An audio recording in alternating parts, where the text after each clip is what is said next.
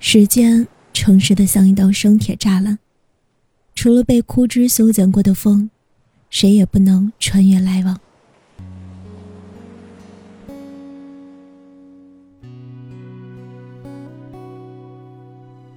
Hello，晚上好。今天给大家带来的是情感故事《爱与被爱》。夜已经很深了。林父睁开眼睛，看着漆黑的天花板，他听着旁边妻子的呼吸声，回想着几分钟之前妻子对他说的话：“我不是要你记住我所有的一切，我只是希望我能感受到被爱。”在黑夜里思考问题似乎很有用，他好像明白了些什么。这是他们结婚的第二年，平淡的婚姻生活没有激起一点波澜。他一心扑在了工作上，而他也为家里大大小小的事物操着心。林父不是一个会创造惊喜的男人，这一点苏姐很明白。他们上大学在一个社团相识，表白时林父甚至只笨拙地送了张纸条。当初为什么会选择答应他呢？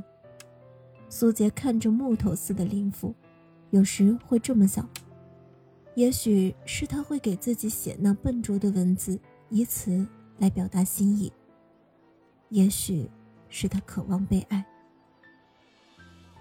他的父亲从小就对他很冷漠，家中三个小孩，全靠父亲来养活，母亲是村里出了名的排鬼。他不怪父亲，他知道不容易，他也习惯于看着父亲将仅剩的一颗糖塞给弟弟，而对他则是，咱们要懂事。他那时不会明白懂事究竟是什么，只是在父亲的神情中，依稀了解到，那就是一切听从父亲的安排。在遇见林父之前，他从未如此强烈的感受到。自己如此渴望被别人关心、被爱。从小的家庭环境使得苏杰不会轻易地展示出自己的情感，在面对林父的表白时，甚至于也只是嗯了一句，这让以后的林父也一直想不通，当时的他究竟喜不喜欢自己。在确定关系的第二天，林父很紧张地给他发信息。我买了早餐，在你宿舍楼下等你。当时苏杰兴奋的差点从床上掉了下去，他匆匆洗漱，穿上了他最喜欢的裙子。可是，在真正面对他时，却装成了平静的样子。这件事，苏杰一直很后悔，他讨厌这么虚伪的自己，但他更讨厌表达自己的情感。在恋爱中，很多他想说出口的话始终说不出，很多想表达的感情始终未曾表达。让林父印象最深刻的一次，是他在自己生日的那天晚上，抱着一束花在楼下等他。直到现在，他都清楚地记得当时他的模样。也是在那天晚上，他吻了她。那个吻。温柔且坚定，让他感到安心，也坚定了两个人要一起走下去的决心。林父时常感觉到自己的恋爱和其他人的不太一样。舍友的女朋友会每晚打电话和他互道晚安，而苏杰很少会这样。刚开始他心里有点不舒服，但转念一想，每个人的恋爱方式不一样。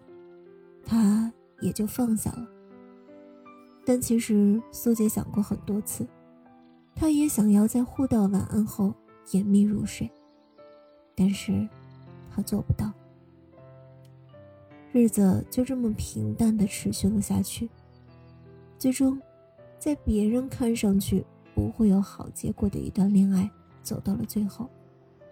也许正是因为平淡，没有那么多的情感计较。两个人的婚后生活才得以维持。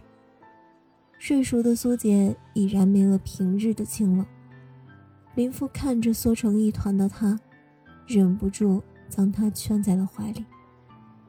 他在想，以前的自己是否不太大条，以至于很多时候都没有考虑到他的感受。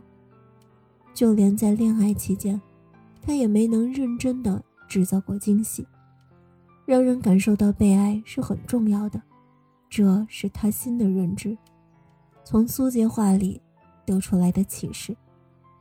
爱也许就是这样，在摩擦中不断的发现自己的不足，给对方一个最满意的答案，彼此成为最好的人。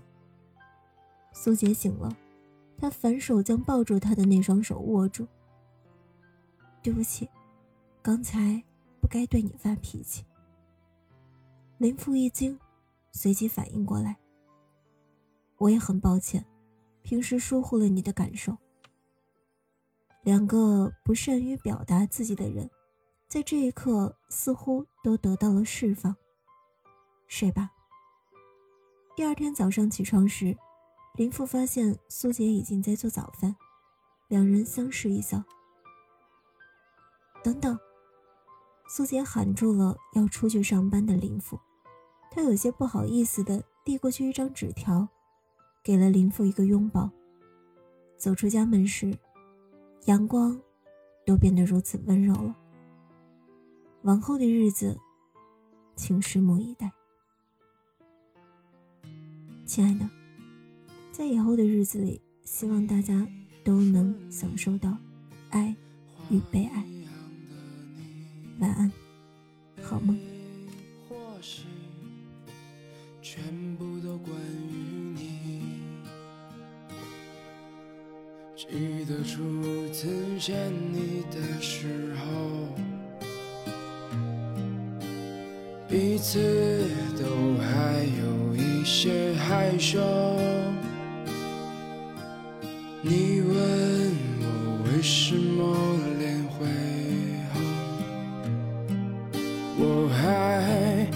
傻傻的和。你说没有，不想去忘记，还会去想起，毕竟那可是我们的曾经。我还想与你纠缠不清，也许我们终想分离。睡梦前还是你，睡梦中还是你，睡醒之后我们的手紧紧拉在一起，抱着的还是你，亲着的还是你，想着我们白头到老，相互相依。一起让我的世界里少了一个你，对不起，我选择孤独我自己。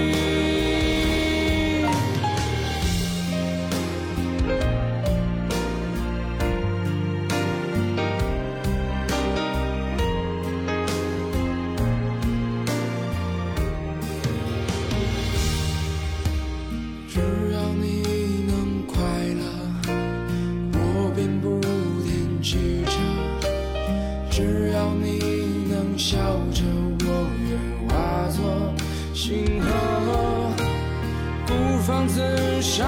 我们曾经一起走过，也许一开始我们都错。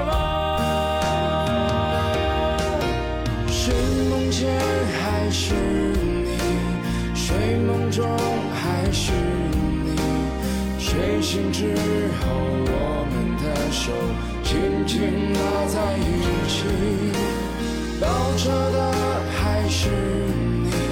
醒着的还是你，想着我们白头到老，相互相依。与其让我的世界。里少了一个你。对不起，我选择孤独我自己。起，让我的世界里少了一个你。对不起，我选择孤独我自己。对不起，我选择孤独我自己。